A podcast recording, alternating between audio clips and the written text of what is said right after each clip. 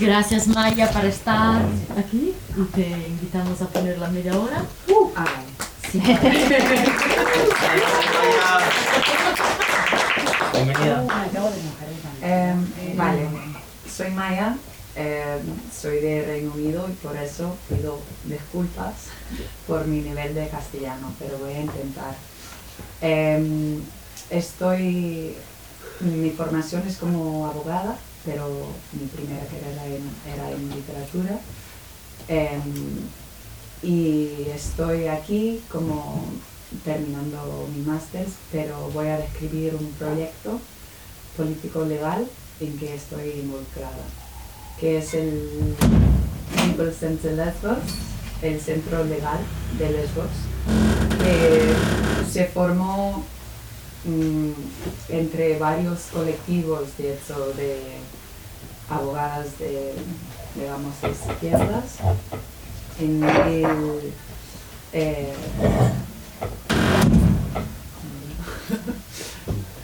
sí 2006 estoy perdiendo palabras 2006. Sí, 2006.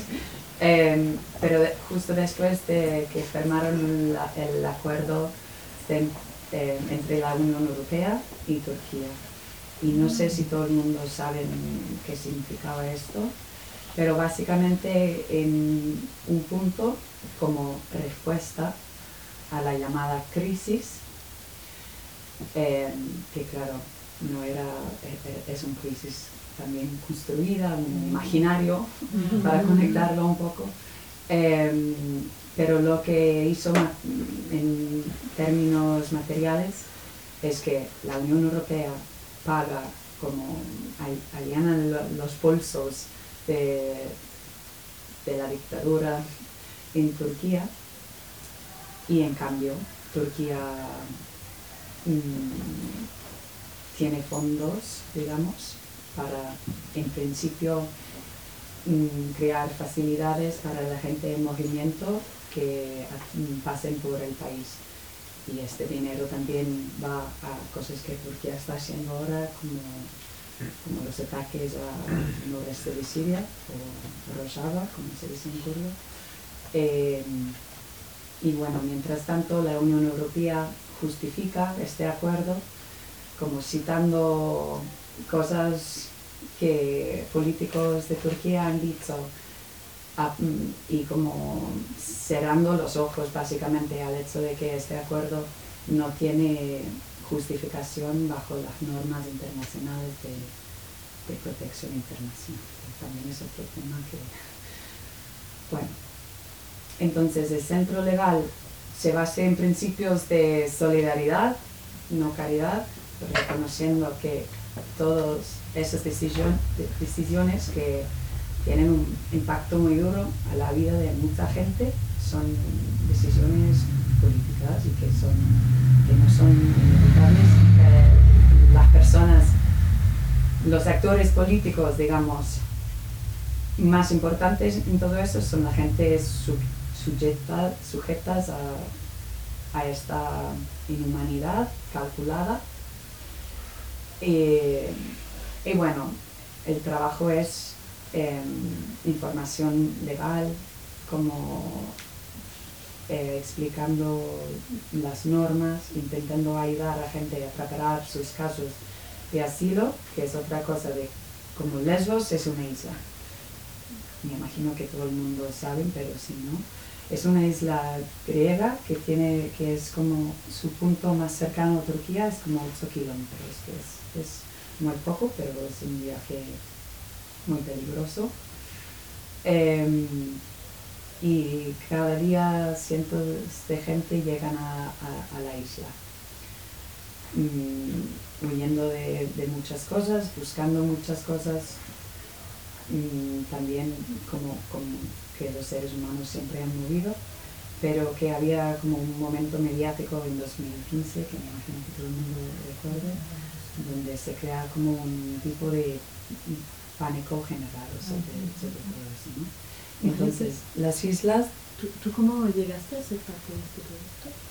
Em, porque formo parte de un cole- colectivo de abogadas en, en Reino Unido em, que una compañera ahí estaba, formaba parte de la, eh, con su compañera griega, eh, empezaron el proyecto porque lo que pasó era de repente hay millones, eh, miles de gente sin ningún acceso a información y, y cuando tienes todo esas estás sujeta a tantas normas y reglas y tienes que conformar a cierta historia para tener acceso a recursos básicos, como la información un poco es poder en esa situación, ¿no? Y que como para, para compartir el conocimiento de las leyes y las normas. Porque en este momento de la Unión Europea, del, del acuerdo, se convirtió básicamente las islas en, cárceles de aire libre y cambiaron la norma y, la gente tiene que pasar un criterio de admisibilidad para poder seguir su camino hacia donde, quieren, ¿no? Y este criterio es, y si no cumplen con este criterio, eh, viven bajo como la amenaza de deportación a Turquía en cualquier momento. Entonces tienen que probar que son vulnerables, que eso también es una mierda que todo el mundo está intentando mostrar que son vulnerables. Y bueno, eso podemos hablar luego como, es de crear una imagen de personas que es muy el otro, ¿no?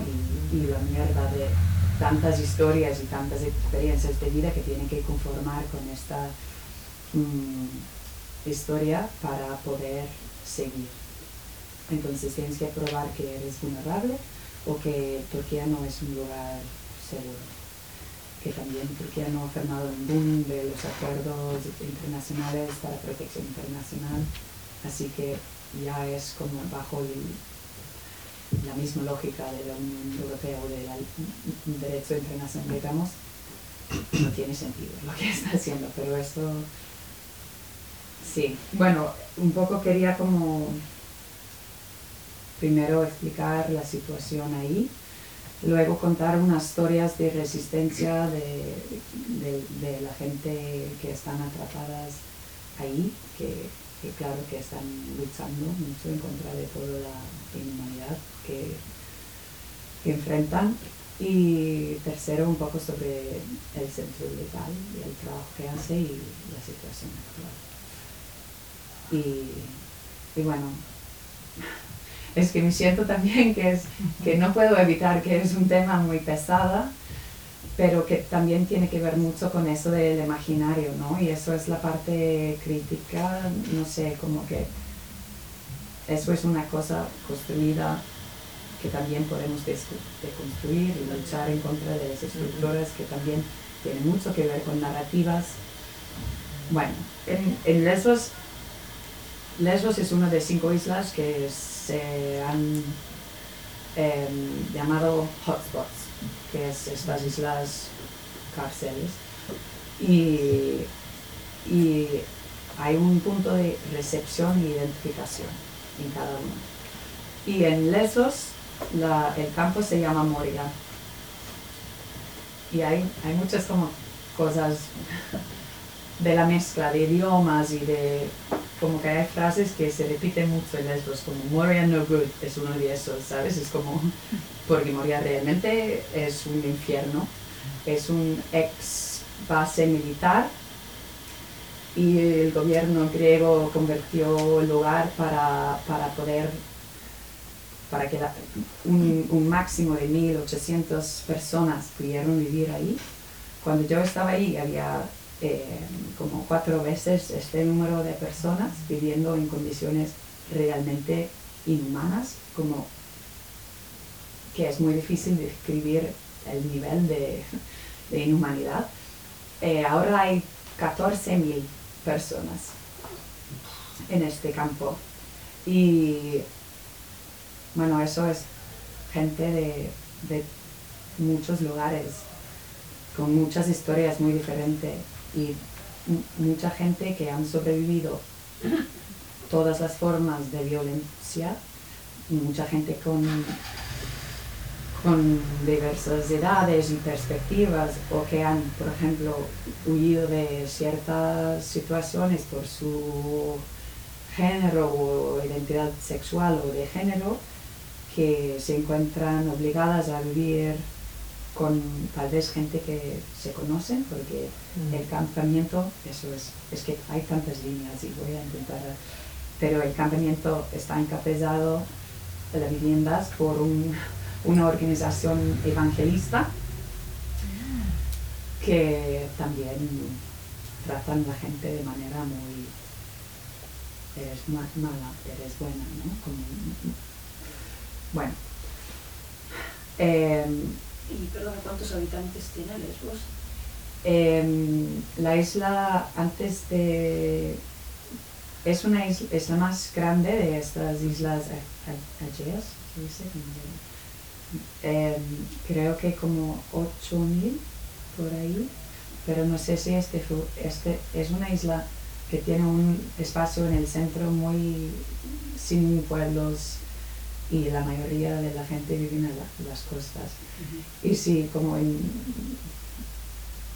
hay, hay muchas historias de gente que han estado ahí desde el 2015 que cuentan que los pescadores, por ejemplo, eran muy como apoyaron mucho la, la lucha de la gente para mover y en 2015 como ayudaron a gente en el agua o la gente para seguir de la isla, ¿no? Pero con que también es una política de como dividir la gente, ¿no? Dividir, y, y- y eso ha creado una situación de hay ataques fascistas en la isla, pero no, no quiero decir que es la gente es una situación creada para ser muy violento, que la gente que tampoco es un lugar donde la gente quiere quedarse, ¿no? La gente, cada una que llega ahí, muy pocas llegan a esa isla con la idea de, pasar toda la vida ahí. La mayoría de la gente quieren, quieren seguir el camino hasta donde imaginaron llegar, ¿no? O muchas veces tienen am- amigos, familia en, en otros lugares. Em, pero sí, eh, em, y sí, como el, el ACNUR sigue ya usando la palabra de como beneficiaria de su servicio de mierda, que es como un, no hay ningún beneficio, es, es, es muy humano en todo. Y una cosa, los familiares y amigos pueden ir a la isla. No digo al campamento, pero ir a la isla. Em, depende de su como situación de papeles en otros lugares, ¿no? Porque también había esta cosa de reunificación familiar dentro de Dublín como la norma europea, pero paró de, de funcionar, sobre todo desde Grecia. Así que hay mucha gente, un trabajo que estábamos haciendo mucho en el centro legal era como aplicar por reunificación familiar.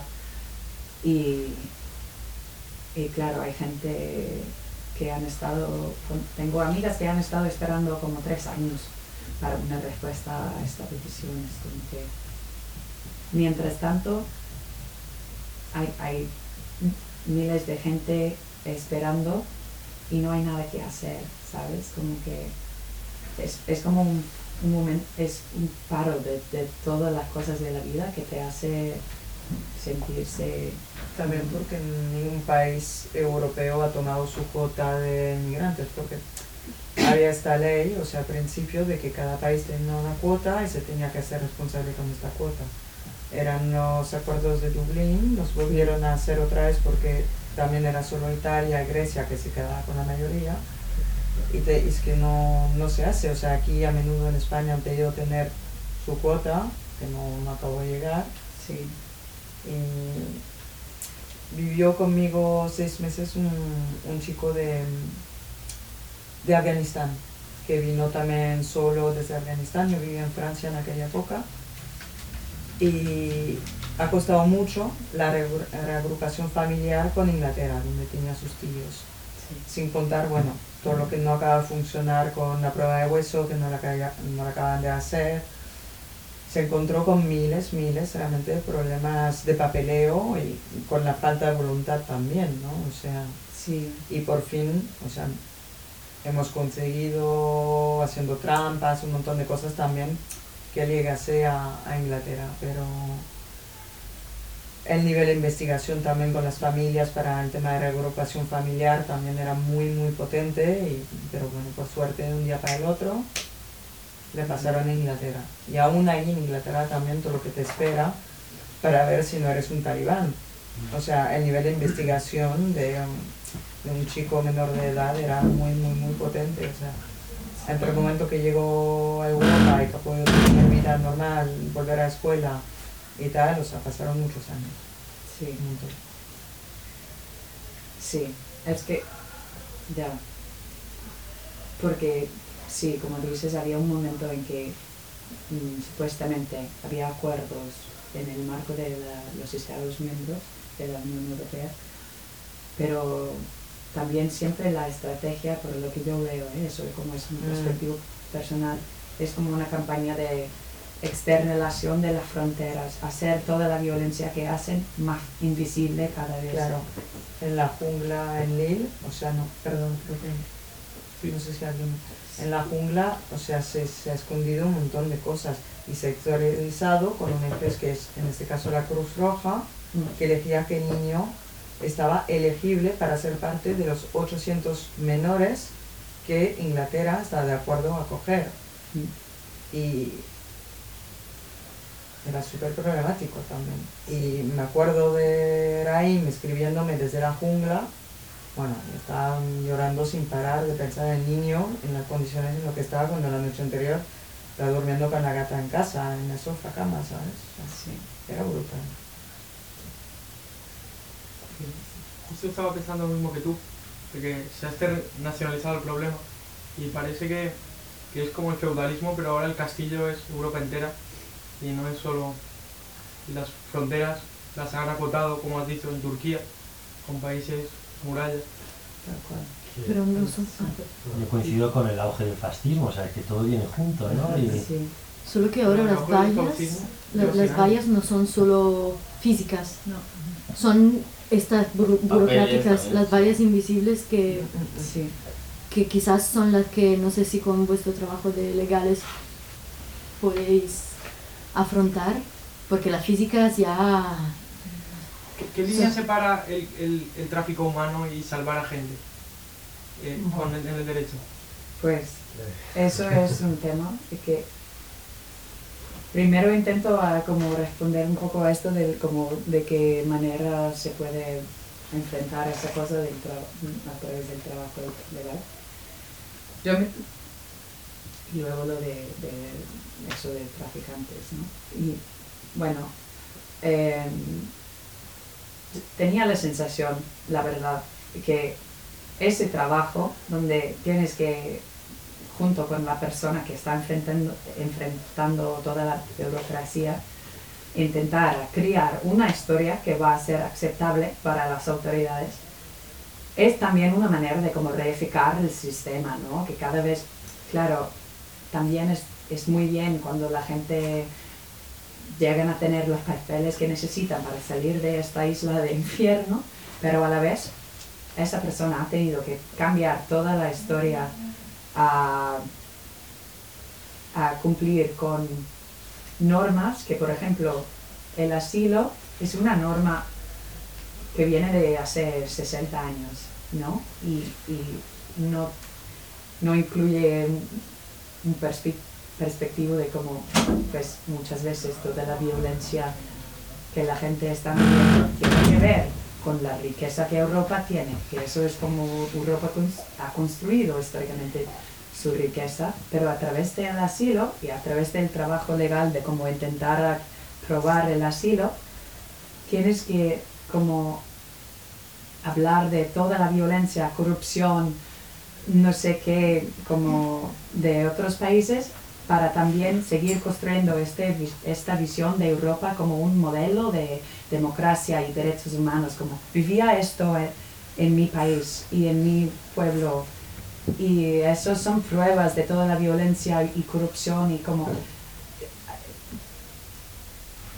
Y ahora que estoy en Europa busco una vida libre, ¿no? Es como esa cosa también las normas de asilo hacen que Europa sigue como construyendo una imagen. Eva- Europa es una esclavitud moderna.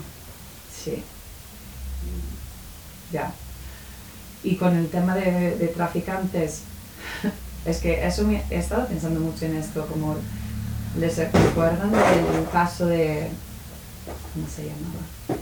La, la mujer alemán, creo que era, que recientemente llegó a Italia con una barca ilegalmente, había una, una campaña de como la salvadora, ¿no? Pero lo Ah, que, sí, sí. La capitana de barco, esa Ah. La capitana. Raquete, sí, sí. que claro, eh, también apoyo esto, pero hay una parte de, en Lesbos, por ejemplo, la gente que llegan con las barcas, la persona, que lo que pasa es que los traficantes, la gente que, que reciben dinero para, para estos viajes, nunca viajen en la barca por motivos obvios, ¿no? Pero una vez que una barca llega a, a Europa Fortaleza, hay una investigación siempre. Y lo que hace, porque claro, a través de muchas historias de muchas amigas, amigos ahí, es muy claro lo que hacen los traficantes. Es como elegir cualquier persona, tú vas a conducir este barco, ¿no? Y una vez que esa persona llega a, a- a Lesbos, enfrentan un- un- una prosecución criminal de ser traficante, ¿sabes? Y como, y claro, era muy bien que había esa campaña para, para esa capitana del barco, pero también hay mucho, mucho como criminalización de gente que, que no tiene nada que ver con, con traficar. Muchas veces son gente que sabían cómo nadar o que han ayudado, que lo que pasó a, a- a mi compañero, que, que sabía nadar, entonces estaba intentando a- empujar el barco en mitad del mar don- para cruzar esa línea hacia aguas internacionales, de donde Frontex viene. Y, y entonces, porque él estaba en el agua, porque él estaba empujando el barco, se detenieron y pasó tres meses en el cárcel. ¿Y el quién momento lo de llegar. Que, eh, esas- esos barcos tipo la de la capitana. No, la- la- los barcos con que la gente cruza a Lesbos muchas veces son como in- eh, Como lanchas hinchadas. lanchas, sí, esas Como- como pequeñas. Pero hay un moto y hay muchas veces una persona con- mm, conduciendo y, y siempre deten- detengan a esa persona. No sé, como que, claro, no hay mucho ruido cuando esa gente está... Mm. Pero por eso lo de Carola fue un ejemplo mm, que visibilizó algunas vallas invi- invisibles legales de las que ni, ni nos enteramos, o por lo menos yo que soy muy afuera del discurso legal, eh, es como una solución de, vis- de visibilización, no sé, lanzo preguntas, provocaciones, pero a estas, porque las vallas visibles las vemos, el hecho de que sea una isla, el hecho que en Hungría iban a, hacer el muro, que no sé si lo han hecho, Ah. Pero las vallas invisibles de esto, de que si tú, ah, burocráticas legales, a veces son las peores Sí. y, y no, la, no la vemos. Es como la ve la Unión Europea, la ven... Ya lo prueba. ¿Cómo? Ya Los prueba. interesados. Los interesados. Y a veces son, no sé, sí también hacer como trabajo, imagino, de, de educación o de visibilización de, de estas burocracias o de estas Sí. vallas invisibles. Pues en Lesbos es, eso es como, como he com- comentado, intentar aprobar que eres vulnerable, intentar aprobar que Turquía es un lugar donde no, nunca jamás puedes regresar, intentar aprobar que tienes un caso de asilo que dice que por motivos políticos, sociales, de eh, nacionalidad, de creencia religiosa, o de ser miembro a cualquier grupo social que pueda incluir ide- identidad eh, sexual, de género, no, no puedes, corres un riesgo, un peligro de, de vida en, en tu país de origen, ¿no? Esos son, pero claro, en cada punto, por ejemplo, con la cosa de vulnerabilidad, no hay muchos médicos en Lesbos, no hay médicos para 14.000 personas que tienen que aprobar que son vulnerables. No hay como atención psicológica, que aun si alguien llega ahí se, como es que la situación ahí es, es un, crea traumas en sí, ¿no? Que es, y sí, también como es muy imposible que to- todo el mundo tiene que aplicar por el asilo porque están atrapados en la isla, ¿no? No hay manera de, de seguir o hacer otra cosa o casarse con alguien, ¿no? Bueno, eso no debo de decir, pero que a veces hay otras maneras, o aquí en España, por ejemplo, hay la manera de quedarse tres años y aplicar por el arraigo en Grecia. En Lesbos es como existe un, un- afuera de las normas, ¿no? Y- pero ¿Qué tribunal controla eso? ¿Tiene un, ju- un juzgado dentro? No, lo que pasa es que el centro legal era un centro en Mytilene, que es el, es el pueblo principal de la isla, y ahí la gente vinieron para, para mm, acceder a información sobre la entrevista que todos tenían, porque llegas, haces la registración, luego recibes una fecha para una entrevista, muchas veces en seis meses o en un año, pero esa entrevista donde los trabajadores de IASO o el, Servicio de Asilo de Grecia mm, obligan que te cuentas una historia que conforme con las normas de asilo. ¿Y eso forma parte del brazo ju- jurídico de Grecia o es un privado aparte? Sí, el, el Servicio de Asilo de Grecia sí forma parte, pero también, por ejemplo, es una cosa que están litigando lo de IASO, que la involucración de este servicio de apoyo europeo, porque las personas que trabajan y hacen las entrevistas ahí no tienen la autorización realmente para hacerlo. Y lo que producen en principio no es una decisión, sino una, como una recomendación pero siempre pasa que siguen la recomendación del caseworker, que no es una persona con la formación se- o lo que sea según la norma para, para hacer esas decisiones. ¿Qué futuro le ves? Eh, em, bueno, también es como se, se tiene que mencionar que, que la gente están resistiendo, ¿no? que están organizando como muchas manis. Siempre hay ocupaciones de la plaza principal de Mytilene. Siempre hay como denuncias al nivel de medios, de radio, de como la gente incluso están como, cuando yo estaba ahí, ocuparon un lugar del campamento, pero bueno, la policía reaccionó de manera súper brutal. También la policía intenta que la gente no, que, que la gente tiene miedo. Y hoy, pasó muy rápido, pero- Sigue, sigue, Sí, no sí, pasa Sigue, nada. sigue. Dos minutos.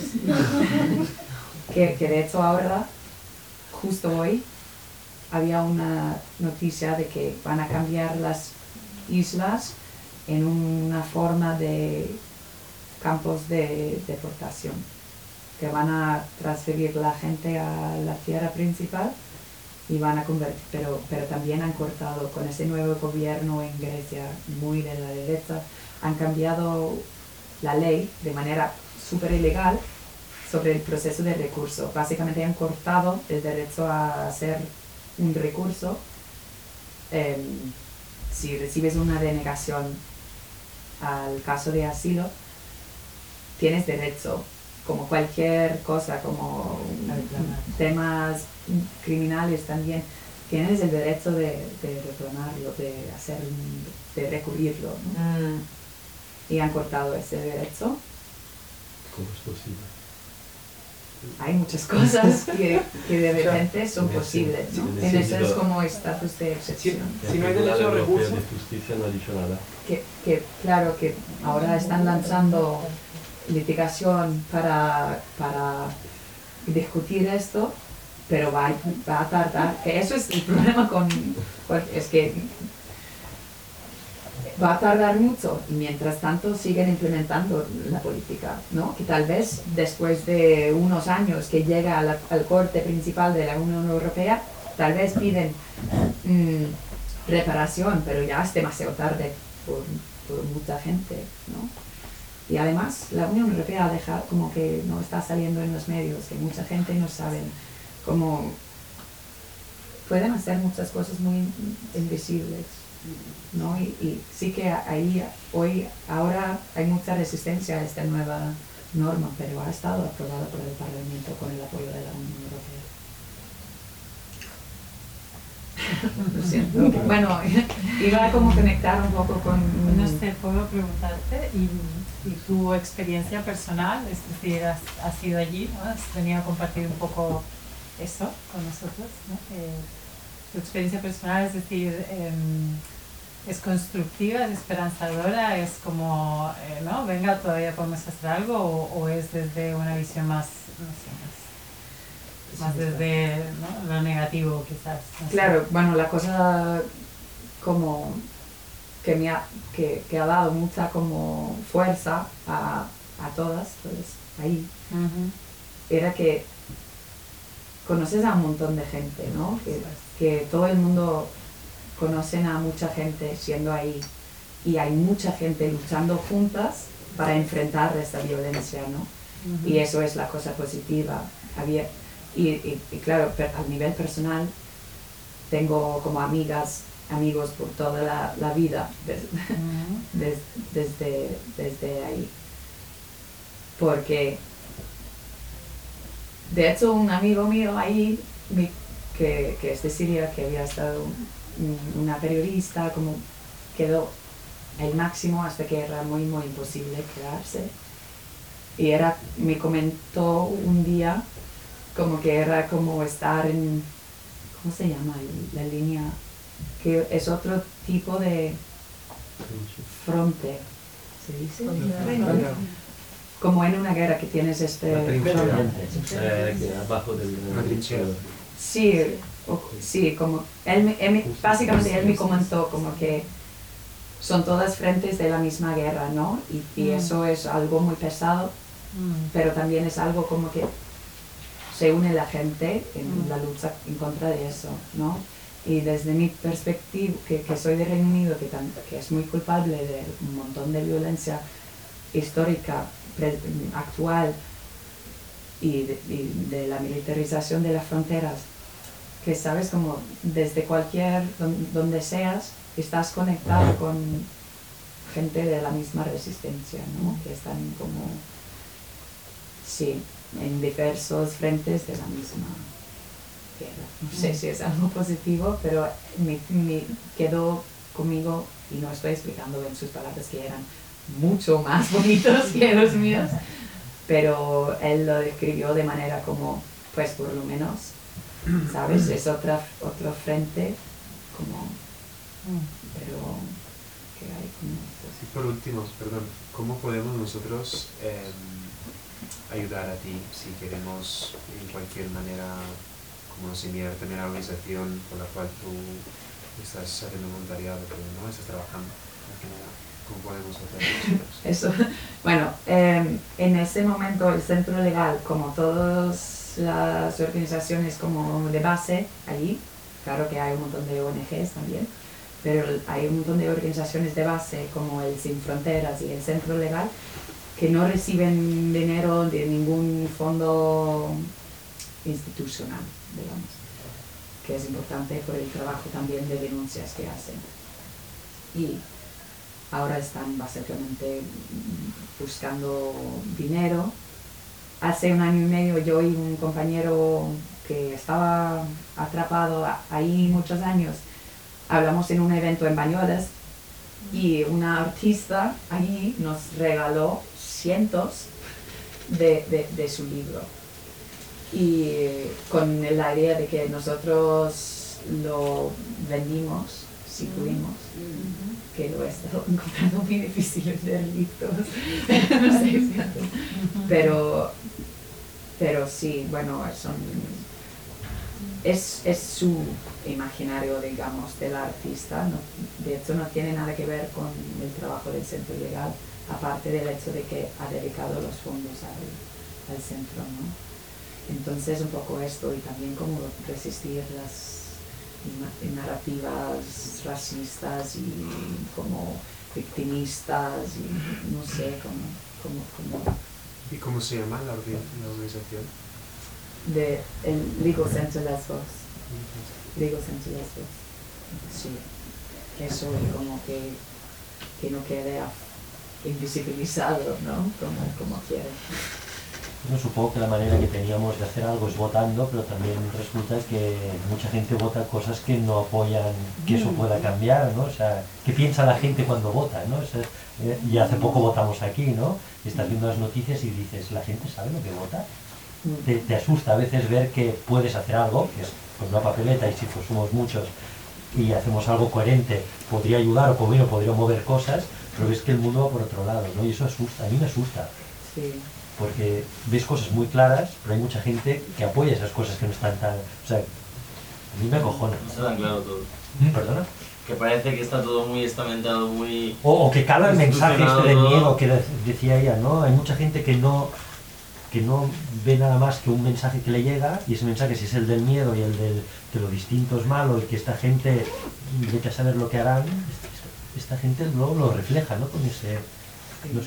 Sí, pero que, que la conclusión era un poco que al final son los mismos que, que, que han generado todo este movimiento y que luego dan la espalda a, a la gente que la- realmente necesita ayuda y, Sí. y luego nosotros que podemos, podemos apoyar o podemos tomar decisiones, la toma de decisiones se anula porque hay una desinforma- desinformación que, Falta de interés también, ¿no? Por informarse, ¿no? Y hay muchas cosas que, que confluyen ahí, ¿no? Mm.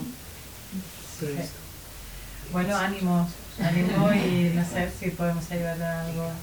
Gracias por gente...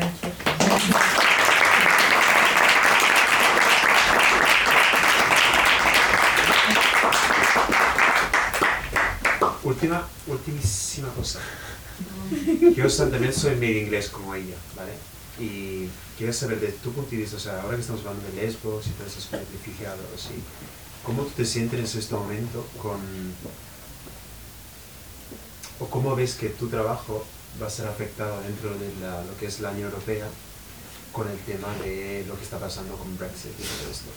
O sea, ¿ves que tú Siempre llega. Brexit nunca puedes esconder del Brexit, no importa dónde vayas, donde vayas. Em, claro, porque esto realmente se puede ver el Brexit desde... Tú puedes pedir a Ray, ¿no?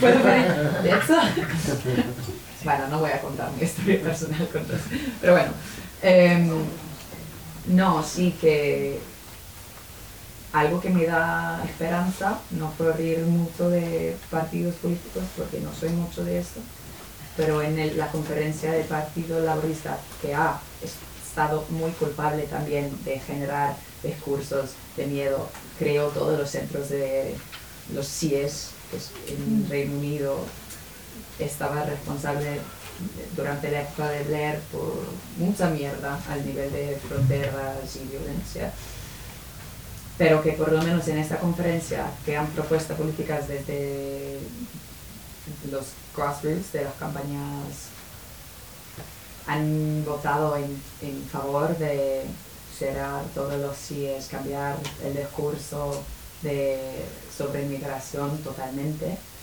hablar de la historia imperialista de- del Reino Unido, ¿no? Eso, bueno, mañana veremos que, que llega el manifiesto, pero eso me da un poco de esperanza.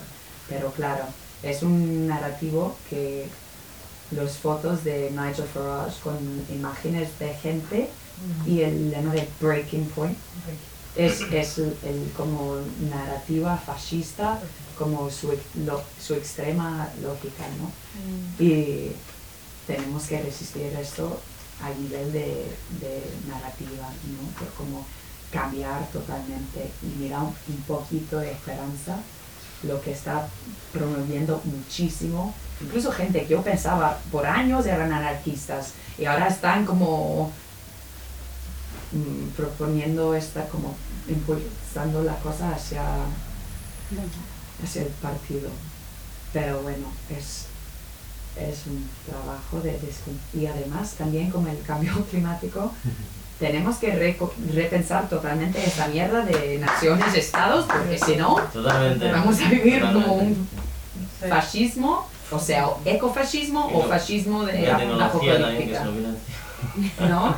y los estados y las fronteras son construcciones muy recientes que, que justo eso, eh, que hay, hay los tecnócratas o, o no sé quién, quién está, se está creando un modelo nuevo. Mm. ¿Tú, tú tienes alguna solución? Propongo que lo hablamos a la base. Sí, en el barrio enfrente, ¿no?